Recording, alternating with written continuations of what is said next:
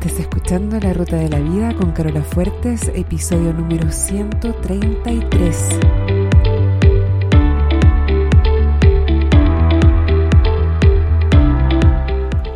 Porque lo importante no es el destino, lo importante es el camino. No se trata de lo que logramos, sino de en quienes nos convertimos en el proceso, porque solos podemos llegar rápido, pero juntos llegamos más lejos. Te invito a compartir el camino. Bienvenido a la ruta de la vida. Hola a todos mis amigos y amigas de esta ruta de la vida. ¿Cómo están todos ustedes? ¿Cómo estás tú? No me respondes automáticamente. Bien, súper bien. Por favor, te pido que hagas una pausa. Tómate unos segundos y chequea internamente ¿Cómo estás? ¿Qué emoción sientes? No tiene por qué ser una emoción fuerte, puede ser algo más suave, una emoción de fondo, como, como el telón de fondo de lo que sea que esté pasando en tu vida en este momento. O puedes pensar en lo que va del día, dependiendo de la hora a la que estés escuchando esto, pero no importa qué hora sea en verdad, en lo que va del día de hoy, ¿cuáles han sido las emociones más predominantes para ti? Puede que te hayas sentido impaciente, tranquilo, ansioso, frustrada, emocionada, entusiasmado. Fíjate y date cuenta cuáles son las dos o tres emociones más predominantes en lo que va del día de hoy. Y ahora pregúntate, ¿por qué han sido esas y no otras? Y lo primero que tu cerebro te va a ofrecer son circunstancias. Es decir, la razón de que hayas estado frustrado es porque tu proyecto se atrasó. O estás emocionado porque falta muy poco para irte de vacaciones y hacer ese viaje que llevas planeando tanto tiempo. O a lo mejor estás impaciente porque hay un cliente importante que aún no te contesta si va a renovar el contrato contigo por un año más. O puedes estar entusiasmada porque vas a ir al cine esta semana a ver esa película que tienes tantas ganas de ver. O cualquier cosa. Nada de eso es verdad. Si este es el primer episodio de la ruta que estás escuchando, te recomiendo poner pausa e ir a escuchar el número 90 para que entiendas un poco mejor de qué estoy hablando. Nada de eso es verdad porque la única razón por la que te estás sintiendo impaciente, tranquila, ansioso, frustrada, emocionado, entusiasmada, es por tus pensamientos respecto de las circunstancias no por las circunstancias en sí. Los pensamientos que eliges tener respecto de esas circunstancias son los que crean las emociones. Por lo tanto, esas emociones son 100% creadas por ti y tus pensamientos, no por esas circunstancias que estás nombrando. La buena noticia es que puedes crear las emociones que tú quieras. Y si te das cuenta de que normalmente las dos o tres emociones que prevalecen en tu vida diariamente no son las que tú quieres, entonces puedes hacer un esfuerzo consciente de crear las que sí quieres. Y así también puedes dejar de reforzar las que no quieres. Pero bueno, vamos al tema de hoy, que es todo acerca de las decisiones. No sé si les había contado que estoy trabajando como voluntaria en una fundación que trabaja con jóvenes estudiantes y les hacemos diferentes talleres en temas como emprendimiento, manejo del estrés, autoliderazgo y otras cosas de ese estilo. Y la semana pasada tuvimos una sesión súper buena que me hizo pensar que este tema de las decisiones es súper transversal. Más bien la falta de tomar decisiones o la dificultad para tomar decisiones. Nadie nos enseña a tomar decisiones en verdad. Vamos aprendiendo en la vida y tal vez adoptamos el estilo de tomar decisiones de nuestro papá o de nuestra mamá o de alguien cercano y probablemente ellos tampoco eran muy conscientes de la manera en que tomaban las decisiones y también lo aprendieron así como medio inconscientemente, como por, como por osmosis.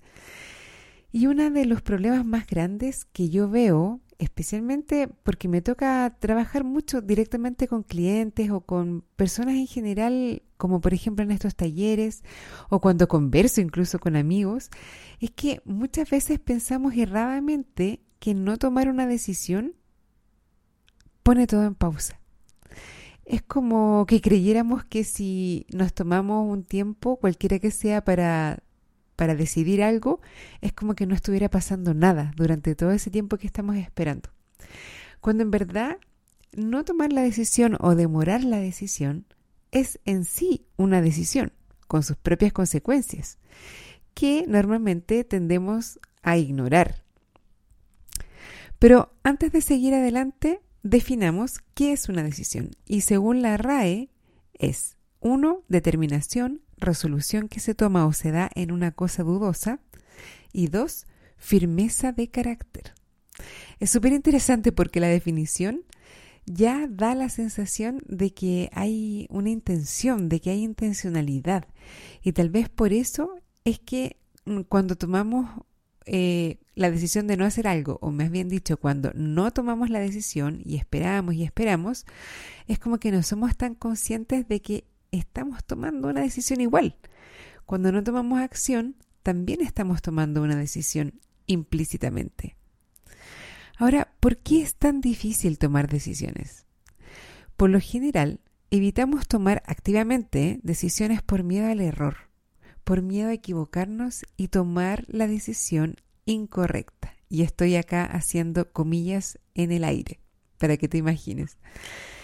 Tenemos la creencia implícita y un poco inconsciente de que ante dos o más opciones entre las que tenemos que elegir una, hay una que es la mejor objetivamente e independientemente de nosotros.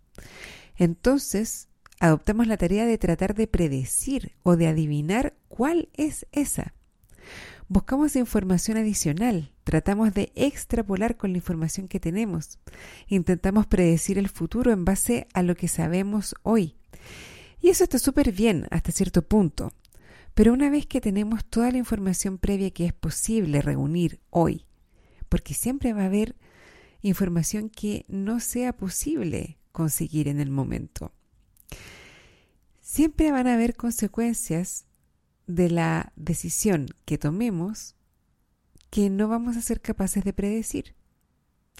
Entonces, cuando nos tomamos el tiempo para reunir información con la ilusión de que vamos a poder conseguir el 100% de la información necesaria, es como que podríamos esperar eternamente en la mayoría de los casos. En la mayoría de los casos, obviamente hay excepciones, pero en la mayoría de los casos nunca vamos a poder lograr el 100% de la información necesaria para eh, sentir que tenemos todo. Por ejemplo, si ofrezco el curso que estoy pensando ofrecer, ¿cuántas personas van a inscribirse? Puedo hacer proyecciones y puedo fijarme metas, puedo hacer un plan para lograr esas metas, pero nunca voy a saber a ciencia cierta hasta que no lo ofrezca. Lo que sí puedo saber con seguridad es cuántas personas van a comprar si no tomo la decisión de ofrecerlo que es cero. Lo irónico es que muchas veces el miedo a que nadie lo compre es lo que más me impide tomar la decisión de ofrecerlo, ¿cierto?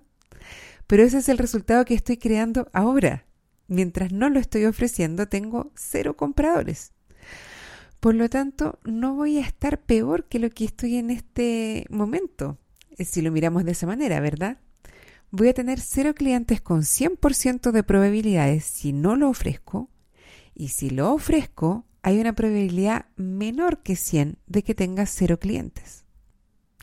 Otro ejemplo que veo mucho tiene que ver con el tema del peso.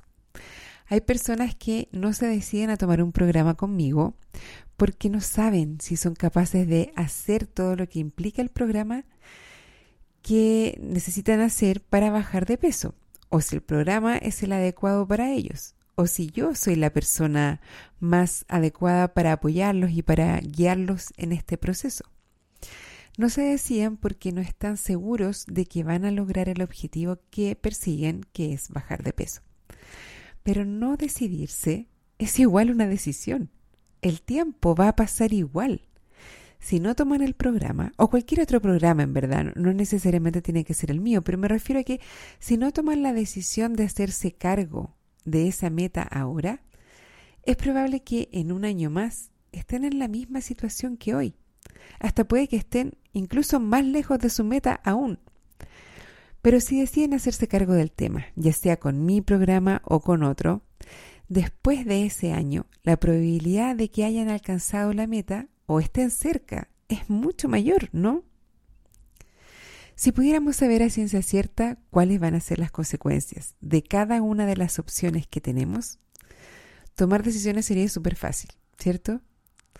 Lo difícil es tomar decisiones sin saber exactamente qué es lo que va a pasar con cada una de las opciones. Entonces cuando nos vemos enfrentados a opciones que en el momento actual nos parecen igual de buenas o igual de malas, y no hay ninguna que sobresalga fácilmente como, como la preferida, ¿Qué pasaría si en ese caso pensáramos que no hay una opción correcta? Que no hay una opción que sea mejor que la, que la otra o que las otras. ¿Qué pasaría si consideráramos que no hacer nada también es una opción válida, que podemos elegir deliberadamente, asumiendo conscientemente las consecuencias que puede tener? Por ejemplo, antes de conocer a mi marido, yo no sabía si quería tener hijos, pero ya igual tenía mis años. Entonces consideré la opción de congelar óvulos. No hacer nada también era una opción, con un conjunto de consecuencias posibles. Y hacerlo, es decir, congelar los óvulos, también tenía otro conjunto de consecuencias posibles. Pero si yo no consideraba el no hacer nada como una decisión válida, probablemente iba a terminar tomando igual esa decisión inconscientemente, si dejaba pasar el tiempo. Bueno, finalmente no, no tomamos esa decisión y tuvimos a Basti, pero es una forma de ejemplificarles esto de que no tomar una decisión tiene consecuencias también y es súper válido también considerar el no hacer nada como una de las opciones válidas. ¿Qué pasaría si consideráramos que con cualquiera de las opciones vamos, que tomemos, vamos a ser igual de felices, igual de exitosos e igual de satisfechos. Porque el hecho de que seamos felices, exitosos y satisfechos, en última instancia, no depende de la decisión que tomemos. Depende única y exclusivamente de que decidamos vivir la vida como personas felices, exitosas y satisfechas. Las circunstancias no tienen un efecto directo sobre nuestra capacidad de sentirnos así. Es posible, y esto es súper personal para cada uno de nosotros, que alguna decisión tenga consecuencias que nos hagan un poco más fácil o un poco más difícil sentirnos satisfechos, felices y exitosos. Pero aunque sea más difícil, nuestra capacidad para sentirnos así está intacta. Tenemos que crear sentimientos que nos permitan sentirnos de cierta manera. Y entiendo que en ciertas situaciones esos pensamientos son más fáciles de crear. Pero nuestra capacidad de crearlos sigue estando, sigue siendo nuestra y sigue siendo nuestro derecho como seres humanos el sentirnos felices, exitosos y satisfechos sin importar las circunstancias en que estemos. A veces necesitamos más información para tomar una decisión, es súper legítimo. Pero a veces es súper difícil o es súper costoso conseguir el 100% de la información y es necesario tomarla con, no sé, el 80%. Y a veces nos engañamos y nos decimos que estamos pensando o que mm, estamos analizando y solo estamos perdiendo tiempo en la indecisión. A veces incluso decimos, me demoré dos semanas en tomar la decisión. Y no es así, uno se demora un segundo en tomar la decisión. Si no estaba legítimamente esperando información, datos extras que no me habían llegado y que después de las dos semanas me llegaron, entonces no es verdad que me demoré dos semanas en tomar la decisión. La decisión la tomo en un segundo. Me demoré dos semanas en atreverme a tomar la decisión, pero son dos semanas que podría haberme ahorrado perfectamente.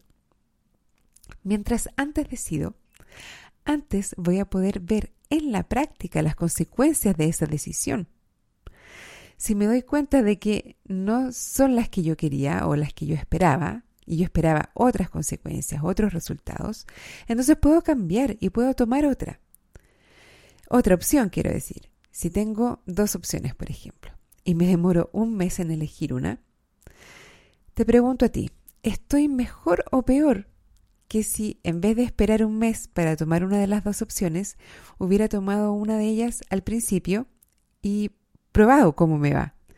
Y luego de a lo mejor una semana o dos semanas, ya hubiese tenido mucha más información como para poder volver a decidir y volver a evaluar si esa opción que elegí era la que me produce los resultados que yo quería tener.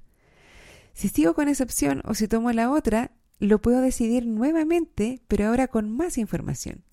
¿En cuál de los escenarios estoy en mejor pie? ¿En el escenario en el que espero un mes completo tratando de predecir o de adivinar cuál de las dos opciones iba a ser la mejor? ¿O si inmediatamente elijo una y al elegirla empiezo a obtener información que no hubiera tenido de otra manera? Y puedo ya sea confirmar que esa era la opción correcta para mí o puedo a mitad de camino elegir otra cosa. Yo creo que estamos de acuerdo en que es mejor decidir de inmediato. Es como atreverse a fallar, no tenerle miedo a fallar, no tenerle miedo a elegir una de las dos opciones y que en verdad no sea la correcta, entre comillas, no sea la que nos trae, nos entrega los resultados que queríamos tener. Bueno, no hay una manera correcta de tomar decisiones y cada uno busca la suya, la que más le acomoda y la que más le hace sentido. A mí me gusta esta porque me da más poder. Soy yo quien decide si una decisión era la correcta o no. Por lo tanto, puedo elegir cualquiera y hacer que sea la correcta. Como no tomar una decisión es también una opción, es bueno verla como una opción, que puedo elegir activamente y no que me ocurra como por defecto que no me decidí nunca y ahora soy como medio víctima de las consecuencias de esa opción. En mi caso, por ejemplo, si yo no hubiese tomado la decisión de congelar óvulos y hubiera pasado el tiempo y yo no hubiese hecho nada, hubiese tenido que vivir con las consecuencias de no haberme decidido. Y eso me sería como una excusa para poder sentirme víctima de la circunstancia que obviamente también es una opción. Pero bueno, espero que con el episodio de hoy los haya ayudado a entender que las decisiones pueden ser súper fáciles si nosotros queremos hacerlas fáciles y pueden ser súper difíciles si queremos hacerlas difíciles. Quienes hacen que una decisión sea buena o correcta o favorable somos nosotros. Nosotros decidimos si esos resultados que estamos creando con la decisión que estamos tomando son los que queremos o no, son los que queremos. Entonces, en verdad, tenemos todo para poder tomar acciones rápido, tomar decisiones rápido. Y con los resultados que creamos podemos corregir el curso. Bueno, esto es todo por ahora. Si tienes algún comentario o duda con respecto a este tema o con otros del podcast, por favor escríbeme. La manera más fácil de comunicarnos es a través de Facebook en el fanpage del podcast que es www.facebook.com slash la ruta de la vida podcast. Eso es todo por el momento. Me despido hasta el próximo lunes y como siempre les deseo una excelente semana y un muy buen viaje.